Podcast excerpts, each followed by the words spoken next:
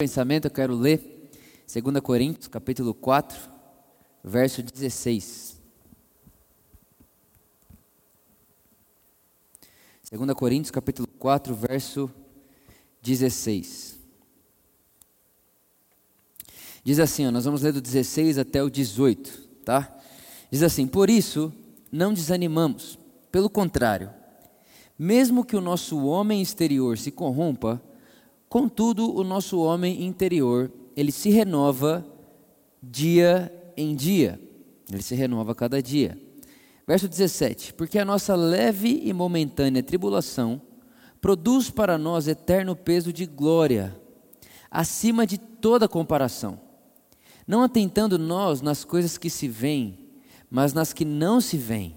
Porque as que se veem são temporais, e as que não se veem são eternas. Espírito de Jesus, obrigado.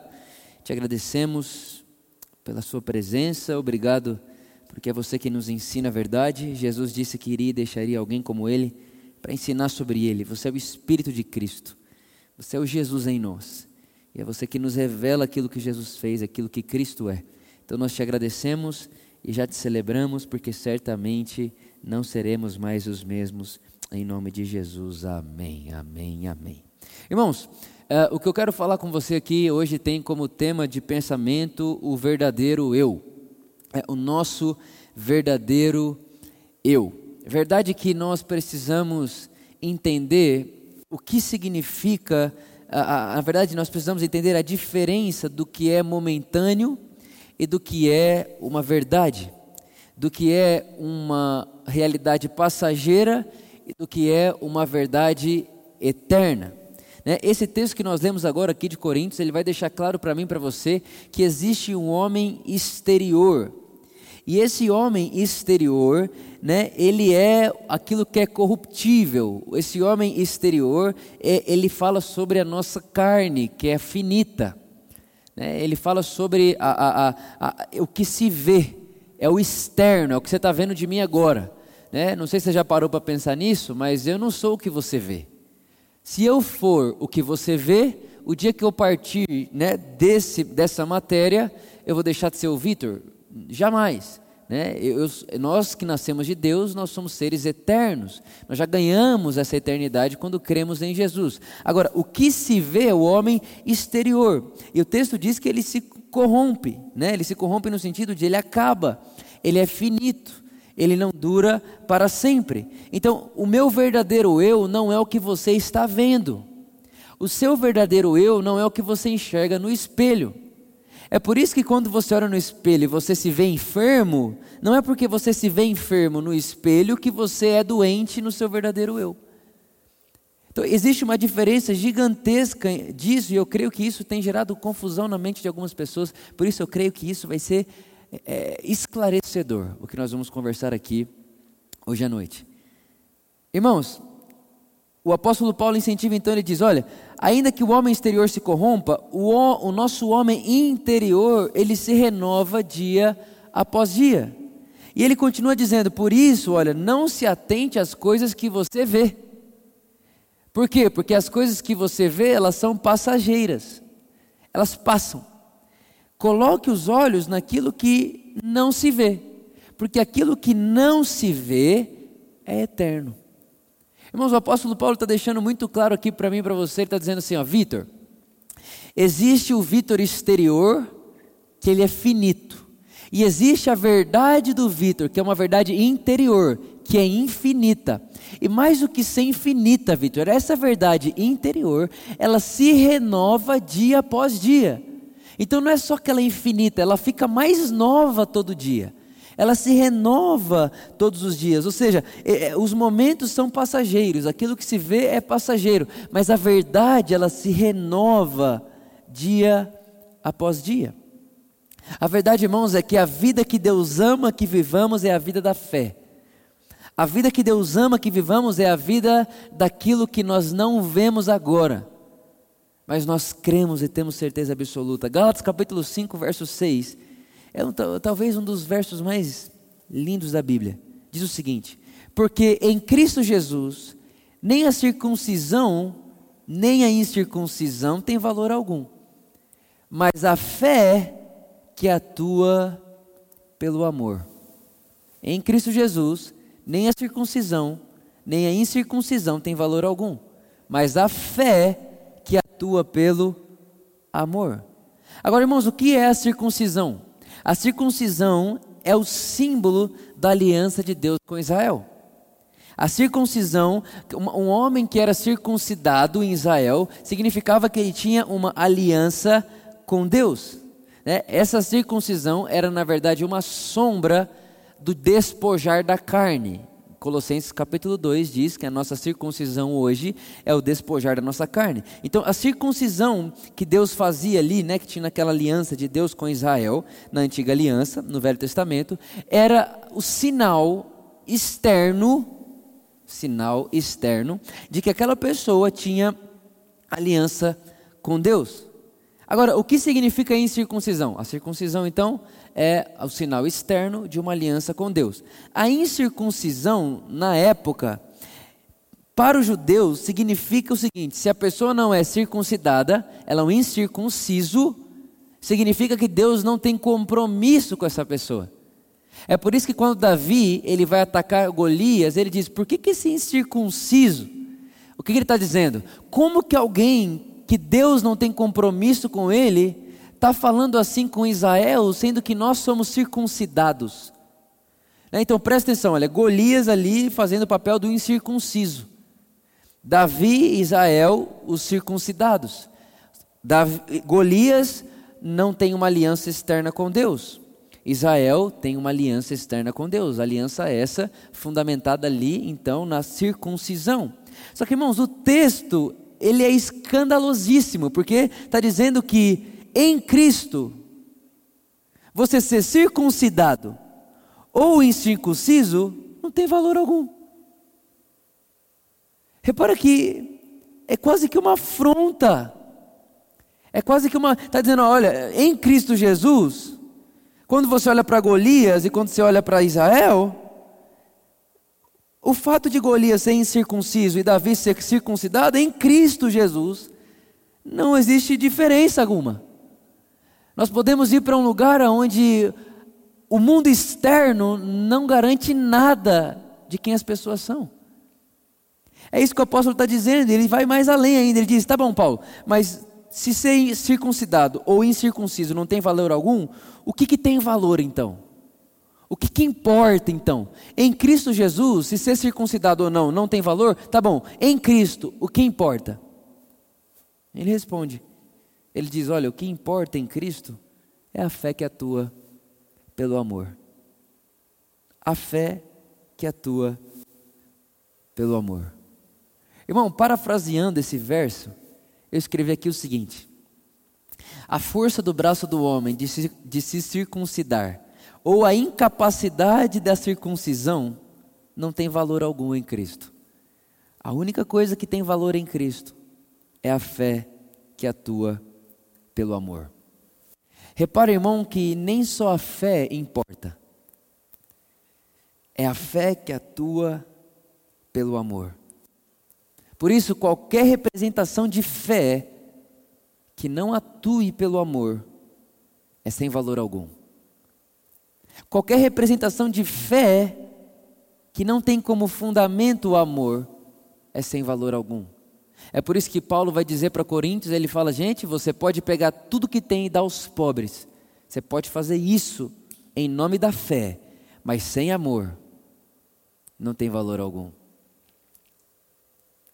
Ele diz ainda mais, ele fala: "Olha, você pode dar o seu corpo a ser queimado por alguém, porém sem amor de nada valerá. O que o apóstolo Paulo está dizendo é: não é o que você faz, não é a obra da fé que você faz, é da onde surgiu a fé que você tem, aonde essa fé foi plantada, aonde essa fé está fixada, qual é a força motriz dessa fé, da, da onde que ela sai, da onde que essa fé nasce? Né? Da onde que essa fé, da, da, onde ela, da onde ela frutifica? Qual que é a terra que a semente da fé na nossa vida foi plantada? Se o terreno que a nossa fé foi plantada não é o terreno do amor, o apóstolo Paulo está dizendo, a Bíblia está dizendo, o Evangelho está dizendo a nós que não tem valor algum. Irmãos, a verdade é que, até para nós entendermos quem somos, né, o nosso verdadeiro eu, nós precisamos estar fixados no amor de Deus. Sem amor nada acontece. O amor é a força motriz da humanidade. Irmão, sem amor, de nada vale. Eu me lembro um tempo atrás, nós pregamos aqui na igreja uma mensagem e ela foi assim, bem questionada por muita gente, e não tem problema. Mas o que nós levamos como ensino e mensagem é o fato de que você não tem que nada, você não tem que orar, você não tem que jejuar, você não tem que nada para Deus te amar. E eu sei que isso é um escândalo, um absurdo para o sistema religioso, obviamente. O que para nós que cremos no Evangelho é a boa notícia de Deus, que Ele me amou antes da fundação do mundo, e antes da fundação do mundo não tinha o que o Vitor fazer para Deus me amar. Ele me amou de tal forma que antes de dizer haja luz, a Bíblia diz que houve cruz. Antes de Deus dizer haja luz, houve cruz. Porque o cordeiro está morto desde antes da fundação do mundo, e a Bíblia diz que Deus prova o seu amor para conosco em Cristo Jesus. Ou seja, Deus provou o amor pelo homem não há dois mil anos atrás, mas o amor de Deus é provado pela humanidade desde antes do haja luz. Então, repara que quando você entende isso e você percebe que o fundamento da criação é o amor, e aí, quando você fala para alguém, olha, você não tem que nada para Deus te amar. Alguém que é religioso vai pensar o quê? Não, se eu não tenho que nada para Deus me amar, então não faz sentido a vida cristã, porque é uma vida religiosa para muitas pessoas, onde eu faço para ser retribuído. Só que esse não é o evangelho. Eu não faço nada a Deus para ser retribuído. Irmãos, eu não estou aqui para Deus me retribuir. E eu não estou aqui porque Deus está retribuindo minha oração de cinco anos atrás. Eu não estou aqui porque Deus está retribuindo a oração de um irmão, de uma irmã que orou para que. Irmão, rete... na verdade nós estamos aqui, nós estamos pregando o Evangelho. O mundo existe, o sol brilha, a noite aparece, é, um dia conta para outro dia. É, nós estamos aqui, passa estação, verão, outono, inverno, primavera. Tudo isso acontece não porque nós estamos plantando para que isso aconteça. Tudo isso acontece porque a força motriz do universo e da humanidade é o amor de Deus. E ao entender que a força que move tudo é o amor de Deus, a única coisa que me resta fazer é me entregar a esse amor. Eu quero dançar essa dança do amor de Deus. Eu vou entrar nessa dança, eu vou entrar nesse ambiente, eu vou participar da onda de amor de Deus pela humanidade. Eu não quero ficar de fora, né? Eu não quero ficar de fora. Eu quero participar do amor. Como a gente cantou aqui, que música maravilhosa. Ele nos ensinou o que é o amor. Irmãos, quando eu falo, né, voltando ao assunto de, da pregação que nós. Você pode até assistir depois, se chama é, é da série Jesus Sem Mais e as Práticas Espirituais, alguma coisa assim. Então, qual que é o fundamento? Olha, você não tem que nada para Deus te amar. Porque até oração sem amor não tem valor algum. Jejum sem amor não tem valor algum. Não tem valor algum, valor algum, é trapo de imundícia, é justiça própria, é ego, irmão, é ego, é ego. É por isso que, que dentro da, da, da, comunidade chamada evangélica, nós percebemos que um se sente mais inserido do que o outro. Porque esse aqui parece que tem mais ego do que esse, o ego que eu digo aqui é de mais obras. Então, quem tem mais obras, tem mais influência, e tem mais, ah, e tem mais isso, e tem mais aquilo. E se o cara apareceu na mídia e se ficou famoso é porque orou mais que todos. E se não orou, então agora a vida medíocre dele é fruto da falta de oração dele. E aí vira tudo um jogo de troca. Só que tem uma coisa, irmãos, e agora isso vai escandalizar muita gente, mas eu amo. A Bíblia diz que o verdadeiro amor não busca os próprios interesses. O verdadeiro amor não busca os próprios interesses. Irmão, deixa eu te contar uma coisa aqui. Olha bem para mim, presta bem atenção, grava isso, escreve isso e nunca esqueça. Deus não amou você com o interesse de você amá-lo de volta. Deus não amou você com o interesse de você se entregar a Ele. Você não tem capacidade de decepcionar Deus, porque Deus nunca esperou de você algo a mais do que permitir que Ele te ame.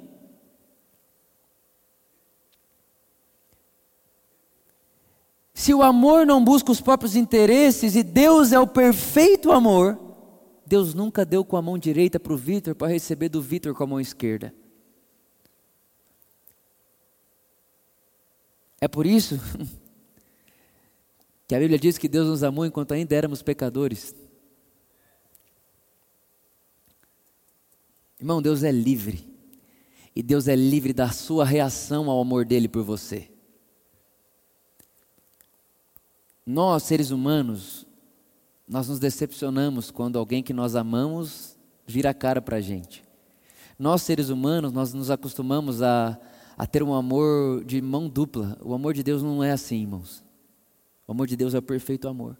É o amor livre. É o amor que dá sem esperar nada em troca.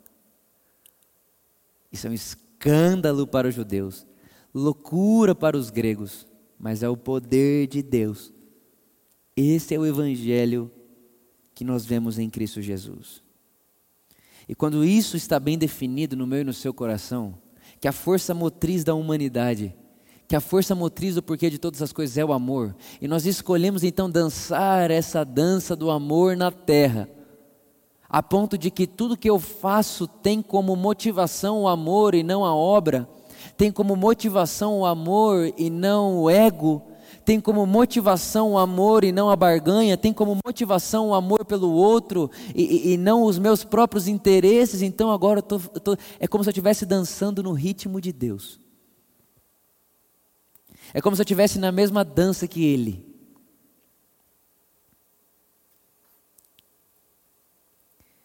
Até para entendermos o nosso verdadeiro eu, nós temos que entender isso. Caso contrário, nós usaremos da identidade que nos foi dada para aumentar o nosso ego. Irmão, quando nós entendemos o que nós somos sem amor, é muito fácil que sugere arrogância, que sugere um ego inflado e que sugere uma baita de uma justiça própria. Por isso, eu quis começar falando com você sobre a força motriz da humanidade, para você entender que tudo que você é, e tudo que você pode fazer, e tudo que você vai fazer, tem que ter como fundamento, como raiz, como motivo, o amor. Amor esse que não busca os próprios interesses. Gente, é engraçado. Tem gente que só faz a obra de Deus porque alguém falou para essa pessoa que se você fizer a obra de Deus hoje, você vai ter uma casa no céu amanhã. Então repara, essa pessoa não está fazendo por amor, ela está fazendo pela casa, na eternidade. Que sentido faz essa vida de verdade? Que, que sentido faz isso com o Evangelho? É engraçado que, que as pessoas estão mais interessadas em conhecer a recompensa da obra do que entender o Deus que fez todas as coisas acontecerem de graça, sem esperar nada em troca e nenhuma recompensa, a não ser o amar a humanidade. Volto a dizer uma frase que eu disse aqui há duas semanas atrás. Deus nos fez a imagem dele. E como recompensa e retribuição a Deus, o homem caído acha que Deus agora é a sua própria imagem. Então Deus me fez como ele o Vitor caiu. E o Vitor caído pinta Deus como Vitor caído. Então a gente pensa: se eu tenho sede de recompensa, Deus também tem. E se eu que só estou fazendo isso aqui, pequenininho, já quero a recompensa, imagina Deus que morreu por mim. Ele deve estar tá me cobrando muita recompensa.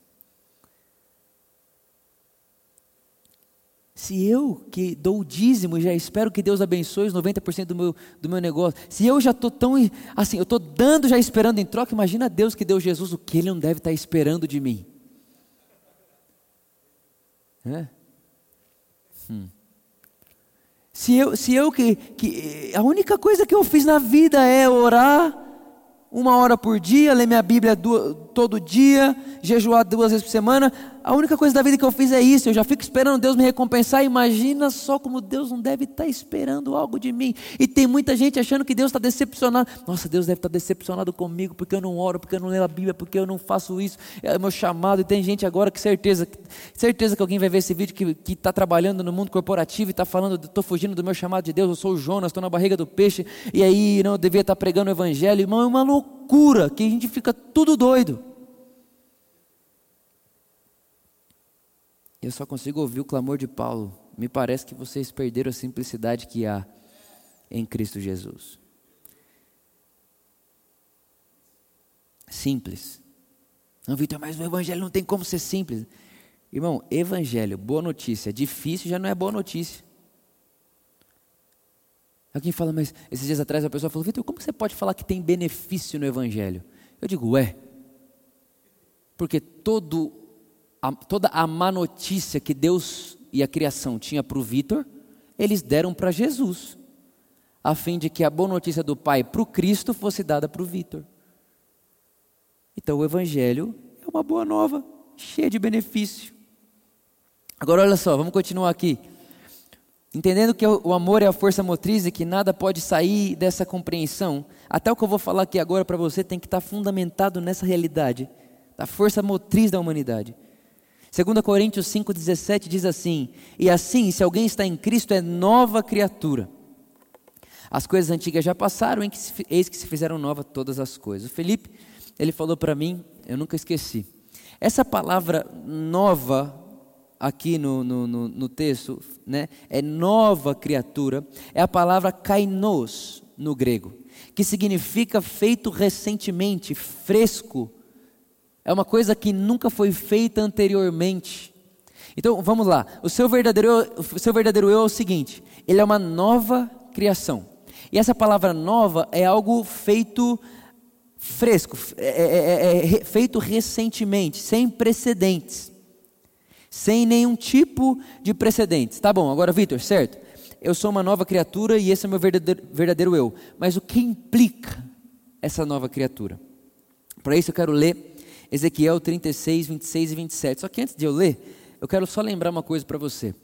Tudo que foi escrito, o próprio João, né, no Evangelho de João, capítulo 19, se eu não me engano, verso 31, ele diz o seguinte: tudo que foi escrito é para que vocês creiam. Mas não está tudo escrito. Porque se for escrever tudo que Cristo fez, não se cabe em livros da humanidade.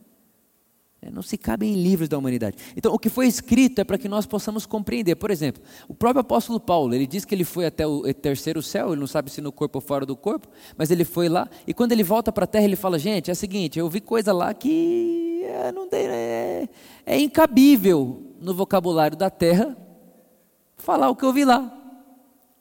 Então, irmão, tudo que está escrito é, é.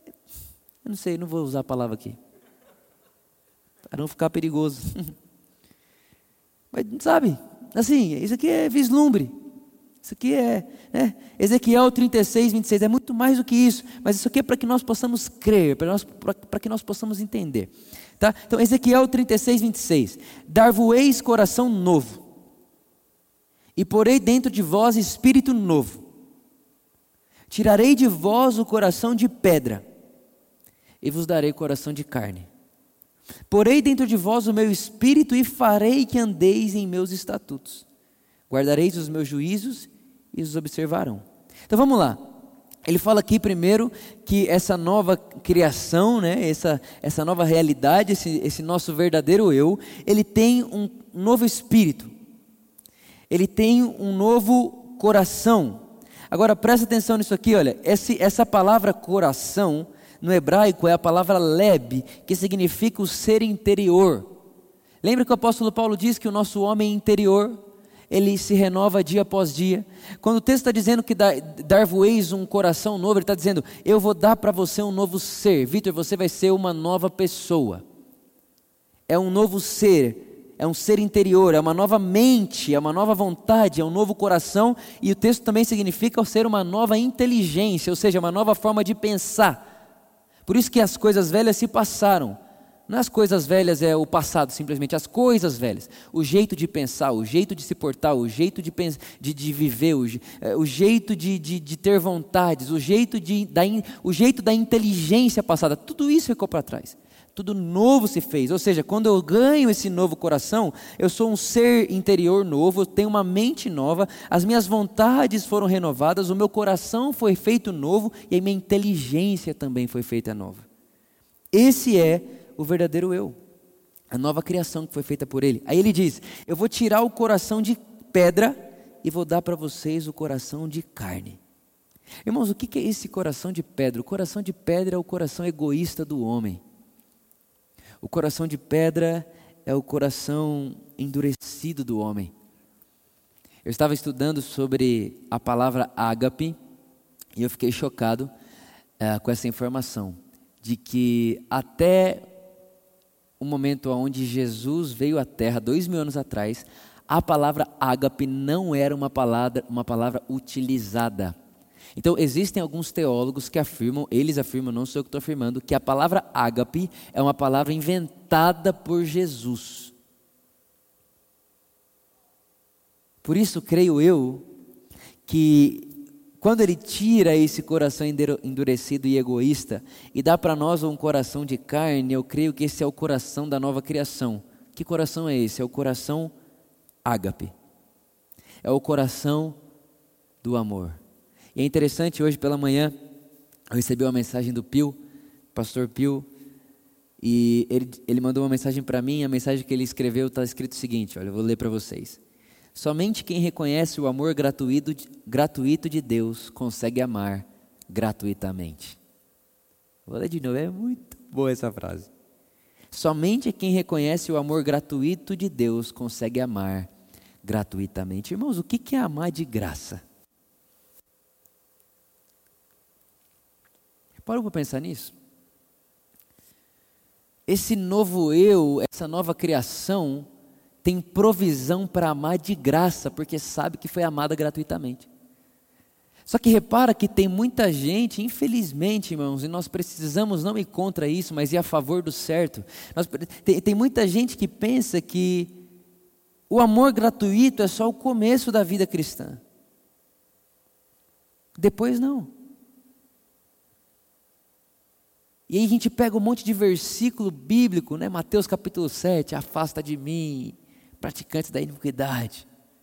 Aí você fala, Vitor, mas como que você pode dizer que Deus ama e que Deus não espera nada em troca? Aí chega um cara lá e Deus fala, afasta de mim, iniquidade, vai para o inferno e não sei o que. Irmão, é um, sabe, chega a ser assim, é, é, impressionante, ao mesmo tempo dá uma indignação de ver que a igreja de Jesus tem mais, ela, ela tem mais ênfase na punição do que no favor.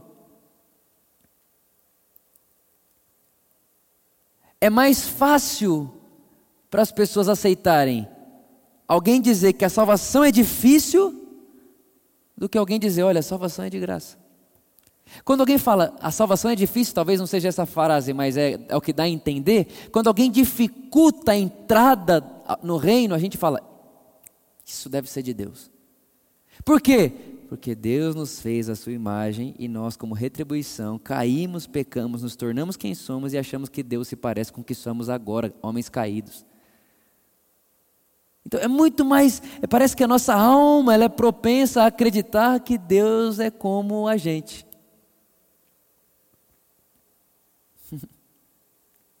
Aí alguém olha e fala, gente, seguinte, ó, salvação é de graça. E é de graça mesmo, grátis é grátis.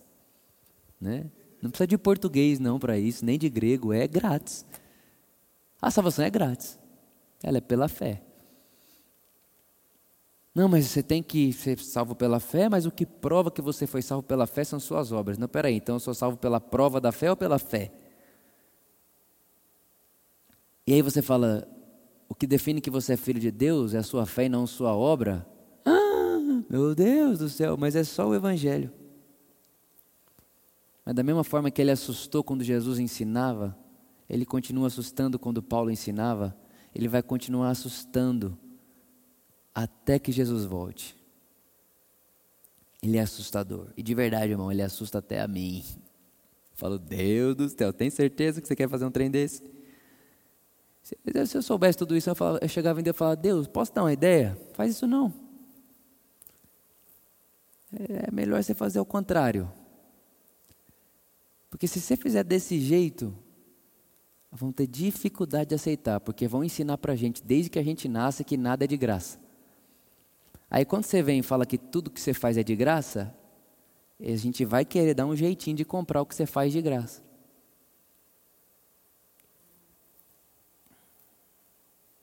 E a gente acha que Deus é igual ao professor da escola. E ele diz: na parte 2 do versículo, né, no, no outro versículo, versículo 27. Eu porei dentro de vós o meu espírito e farei que andeis nos meus estatutos. Eu farei isso com você, eu que farei isso. Então eu vou pôr dentro de você, Vitor, o meu espírito. E o texto vai dizer, Romanos 8, que o Espírito de Deus testifica no nosso, no nosso espírito que somos filhos de Deus. Ou seja, o Espírito Santo ele comunica com o nosso verdadeiro eu. É Ele quem comunica com o nosso verdadeiro eu. Agora, o que mais quero chamar a atenção, isso aqui, é, é, eu sei que é simples, nós já falamos disso tantas vezes, até vale a pena você assistir a série Espírito da Adoção, mas a, a pergunta aqui é: o texto está dizendo que ele vai colocar o espírito dele dentro de mim, de você, e que esse espírito vai levar a gente a andar nos seus estatutos. A pergunta é: quais estatutos? A pergunta é: qual é o estatuto que o Espírito que Deus põe dentro do meu espírito vai me guiar? Que mandamento é esse? Que estatuto é esse? Que ordem é essa? João capítulo 15, verso 12, Jesus diz: O meu mandamento é esse, que vos ameis uns aos outros. Assim como, irmão, essa, essa palavra, essa frase, né? Assim como, ou seja, Vitor, não é para você amar o outro, é para você amar assim como eu vos amei. Só que aí me lembra a frase do Pio. Somente quem conhece o amor de Deus, que é dado gratuitamente, pode amar de maneira gratuita. Por isso que, Vitor, agora que você viu como eu te amo, faça o mesmo com seus irmãos.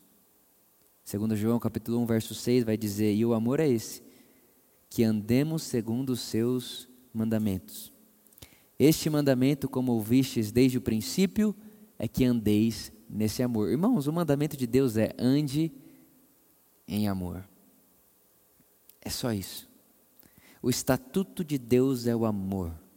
Só que hoje em dia, infelizmente, nós vemos que a palavra amor ela foi tão relativizada que quando você fala e prega o amor, e você prega uma vez amor, prega de novo amor, prega de novo amor, só o que sabemos pregar. Alguém vai dizer, mas só prega amor?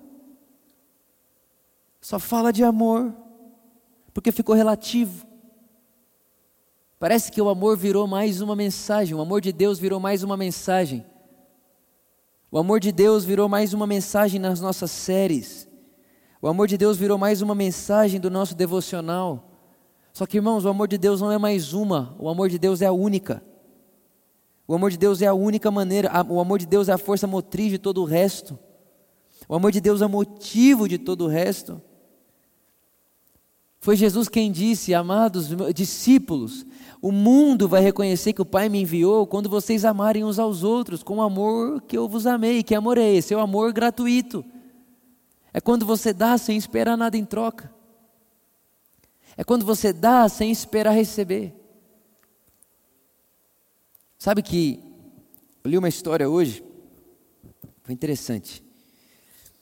Eu li uma história hoje, a história é o seguinte: ah, na Índia, um menininho, ele estava na escola e foi chegar a hora do, do almoço, e quando ele foi pegar a lancheira dele, ele foi pegar a lancheira dele ali e alguém tinha roubado a lancheira dele. E na época, uma história verídica, E na época, principalmente lá no ensino e educação da Índia, se alguém fizesse um comportamento desse, um aluno roubasse outro aluno, eles, eles apanhavam na frente de todo mundo né, para mostrar o que aconteceria se mais alguém fizesse. Né? Então a punição era bem severa. Enfim, acharam a marmita do menino, o lanche do garoto, com outro menino da sala dele, só que esse outro menino era muito pobre. Era muito magrinho, assim, e todo mundo na sala sabia da sua necessidade. Aquele dia já era o terceiro dia que ele não comia. E no desespero de sobrevivência dele, ele foi roubou. E foi comer e comeu a comida do garoto, do garotinho. Pegaram o menino, Falaram: olha, você vai ter que ser punido assim, assim, assim, você vai apanhar na frente de todo mundo. O garotinho que foi roubado, na hora que ele viu tudo aquilo, ele ficou desesperado. Ele: não, não, não, ninguém vai bater nele, ninguém vai bater nele. Não, ninguém vai bater, não precisa, eu dei para ele. Aí, não, você não deu. Não, eu dei para ele, não, você não deu. Não, eu dei para ele, não, você não deu. Aí o menino levantou a mão e falou assim: mas tem alguma regra que diz que alguém não pode apanhar no lugar dele? Aí o professor falou: não, não tem. Ele falou assim: então pode tirar ele, exclui ele. Aí o menino tirou a camiseta e falou: pode bater em mim. Repare, irmãos, o menino que foi roubado, recebendo a punição de quem o roubou. Quando você olha para uma história dessa, você percebe que o amor não é um tema. Você percebe que o amor não é uma dica. O amor é a força da existência. Você ouve, você ouve uma história dessa, é impossível, do crente ao ateu, irmão, agnóstico, ao, ao cara mais religioso, é impossível não ficar comovido com essa história. Resultado: esse menino pobre, que um dia roubou e não foi punido, hoje é um dos maiores pregadores da Índia. E ele prega, você acha que ele tem duas mensagens ou uma só? Obviamente ele tem uma mensagem só, porque alguém que foi alcançado por um amor gratuito, agora sabe amar gratuitamente. Sabe o que eu creio que nós precisamos lembrar é que nós fomos amados gratuitamente. Você nunca deu uma razão para Deus te amar, mas Deus te amou. E isso revela Deus. Por isso, qualquer definição de Deus que fuja disso, irmão, de verdade, estou fora. O que eu defini então, para a gente poder caminhar para o final, o seu verdadeiro eu, ele existe para o amor. Primeiro, ser amado pelo amor de Deus. Quando você é amado pelo amor de Deus, você recebe perdão, filiação, justiça, você é feito santo, digno, perfeito nele, aceito. Quando você recebe o amor de Deus, você é provido das suas necessidades. A Bíblia diz que tudo que você e eu precisamos para a vida já nos foi dado em Cristo Jesus. Irmãos, quando você recebe esse amor de Deus, meu, é, se, se, abre uma consciência de que eu sou amado por Deus e tudo que eu quero agora é continuar entendendo esse amor de Deus por mim. Eu estava hoje mesmo pela manhã, uma irmã aqui da nossa igreja, ela fez o teste do coronavírus e deu positivo. E ela é jovem, ela, ela, ela é bem jovem. E então eu peguei meu celular e fiz contato com ela. E foi engraçado que eu falei: Oi, querida, tudo bem? É, você está bem? E ela mandou para mim, pastor, eu estou ótima. Obrigado por tudo que vocês ensinaram na igreja e tal. Deus me ama. E começou, quase que eu falei, gente, não vou falar mais o quê? Irmão, fica difícil você falar uma coisa para alguém que sabe que é amado por Deus, que ela já não saiba. Porque está tudo dentro dela, a consciência está dentro dela, ela sabe que é amado por Deus. E quem sabe que é amado por Deus não tem dúvida de nada. Ela está bem. E, e, e, aí você fala, tá bom, Vitor, mas e se morrer? Alguém que sabe que é, que é amado por Deus, se morrer é lucro. É a vida da fé. É a vida com os olhos nas coisas que não se veem. Eu mandei para ela um texto, escrevi um texto, gastei um tempo lá escrevendo um texto para ela, né, com algumas declarações, com alguns textos bíblicos e tal. E mandei para ela. Mas aí foi engraçado porque eu mandei para ela assim: Meu Deus, estou chovendo no molhado. Porque alguém que sabe que é amada por Deus, irmãos, meu Deus do céu. Eu sei que eu sou amado por Deus, então eu sou sarado. Eu sou curado. Hum. Eu não vivo olhando para o mundo exterior, para o homem exterior que se corrompe. Eu não vivo pensando na vida finita. Segunda coisa, né? Então, o meu verdadeiro eu existe para o amor. Primeiro, ser amado por Deus. Segundo, é ser amante de Deus. Irmãos, não tem como você saber que é amado por Ele e não amá-lo de volta. A pessoa mais decepcionada do mundo é a que quer amar a Deus sem entender que Ele amou primeiro. É decepção, irmão, é fadiga, é cansaço. É os fariseus, é a religião, é os mestres da lei que queriam chegar em Deus de qualquer jeito, mas Jesus olha para eles e fala: Olha, dentro de vocês, vocês são um sepulcro caiado, aqui por fora até parece uma coisa legal, mas por dentro. Eu assisti uma série essa semana no Netflix que eu fiquei, meu Deus, impressionado como a religião cega as pessoas. A religião de você querer ser aceito por Deus. Irmãos, quem entende o amor de Deus não está buscando mais aceitação e o não buscar aceitação é o sentimento de liberdade tão profundo, e não é só liberdade para você fazer o que quer, é liberdade para saber o que deve ser feito. A liberdade em Cristo não é faça o que quer, é agora você pode ter provisão para fazer o que deve ser feito. E o que deve ser feito? Andar em amor. Quando eu sei que ele me ama, eu tenho provisão para amá-lo. E agora que eu o amo, eu quero agradá-lo. Agora que eu o amo, eu me considero morto para tudo aquilo que o desagrada. Eu me considero para eu me, eu me considero morto para uma vida fora do amor. Eu me entrego. Irmãos, quando alguém sabe que é amado por Deus, pode gritar a afirmação: Eu sou do meu amado e o meu amado é meu. Alguém que sabe que é amado por Deus pode dizer: Eu te amo, Deus, com o rosto descoberto. Eu te amo, Deus. Eu te amo, Jesus. Você é minha vida. E a terceira coisa, obviamente, não estou falando em prioridade, porque para mim isso aqui é uma coisa só, mas para que a gente entenda. Primeiro eu sou amado por Deus, para que eu possa ser o amante de Deus, e depois que eu entenda essa realidade, agora eu posso ser o amor de Deus para o próximo.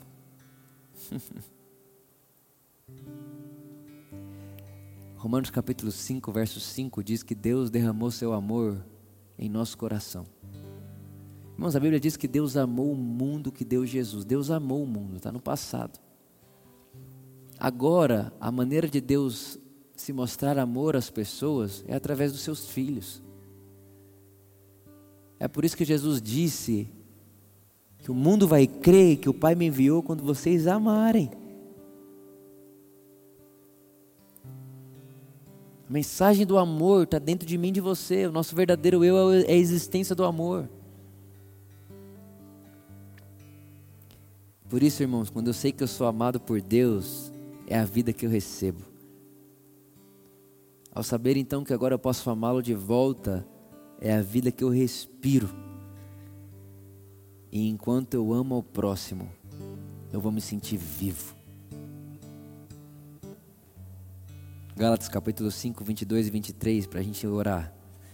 Diz: Mas o fruto do Espírito é amor, alegria, paz, longanimidade, bondade, benignidade, fidelidade, mansidão, domínio próprio. Contra essas coisas não há lei.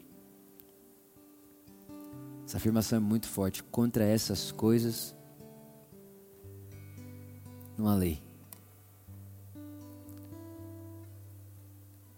A lei não pode acusar contra essas coisas. Contra o amor não há lei. Contra o fruto do Espírito não há lei. E o texto diz que essa nova criação que eu e você somos, recebeu o Espírito de Deus. E esse Espírito de Deus, está escrito, ele vai nos fazer andar nos mandamentos de Deus. E quais, quais são os mandamentos de Deus? Ame como eu vos amei. A verdade é que essa nova criação, esse eu existencial que nós somos agora, que é um ser eterno, é um ser do amor, que ama gratuitamente que faz ao outro tipo de vida que Deus fez por nós, que dá sem esperar nada em troca, que sabe dar outra face quando leva um tapa, que sabe andar o segunda milha quando pedem para andar uma. Isso é impressionante, irmãos. Fala para mim que lei nós precisaríamos ter se todo mundo se amasse com o amor de Deus. No Brasil, que lei precisaríamos se todos se amassem como Deus nos ama? Não precisaríamos de lei, não precisaria de partido de direita, partido de esquerda, o partido que quer o capitalismo, o partido que quer o socialismo, não precisa disso, irmãos. A verdade é que todo o planeta Terra procura um governo de amor.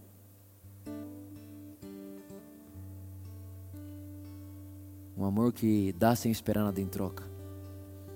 Um amor gratuito, um amor como forma de governo. Um amor como forma de vida. O amor que não é só mais um discurso. O amor que não é só mais um tema na mensagem. Mas o amor que é a força motriz da existência. É o motivo pela qual tudo funciona. Qualquer pergunta, a resposta é amor. Qualquer porquê, a resposta é por amor. Por isso que eu gosto de falar, repito: quem ama não erra. Quem ama não erra. Eu nunca vi alguém arrependido por amar demais. Agora, dá para ficar arrependido se o amar demais não é o amor de Deus, porque aí você ama demais alguém esperando algo em troca. Então não é o amor pelo outro que você está arrependido. É que você estava amando o outro esperando para você. Aí quando não volta para você, você, você, se decepciona. Mas não é esse amor que eu estou falando. Esse amor é o amor do homem. Estou falando do amor de Deus. Quem ama com o tipo de amor de Deus não erra e não se arrepende. Porque não está dando nada esperando alguém troca. Então você que está aí me ouvindo agora, eu queria te contar e te dizer e te garantir que Deus não está decepcionado com você. O Pai não te julga. Ele julgou Cristo Jesus no seu lugar. E essa provisão de amor que Ele te dá é a provisão que eu e você precisamos para sermos seus amantes, para amá-los, para, para amar, amar, amar a Deus amar a Jesus, não como uma obrigação, não porque eu tenho que amar, não porque eu tenho que fazer, não dou porque eu tenho que dar, eu não faço porque eu tenho que fazer. Mas todas as minhas ações são uma reação do amor de Deus. E a maneira mais fiel e sincera de amar a Deus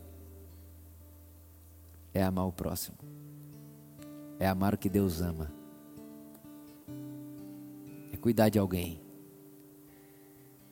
Por isso que eu te, eu, eu te encorajo. Abrace alguém. Dê a alguém.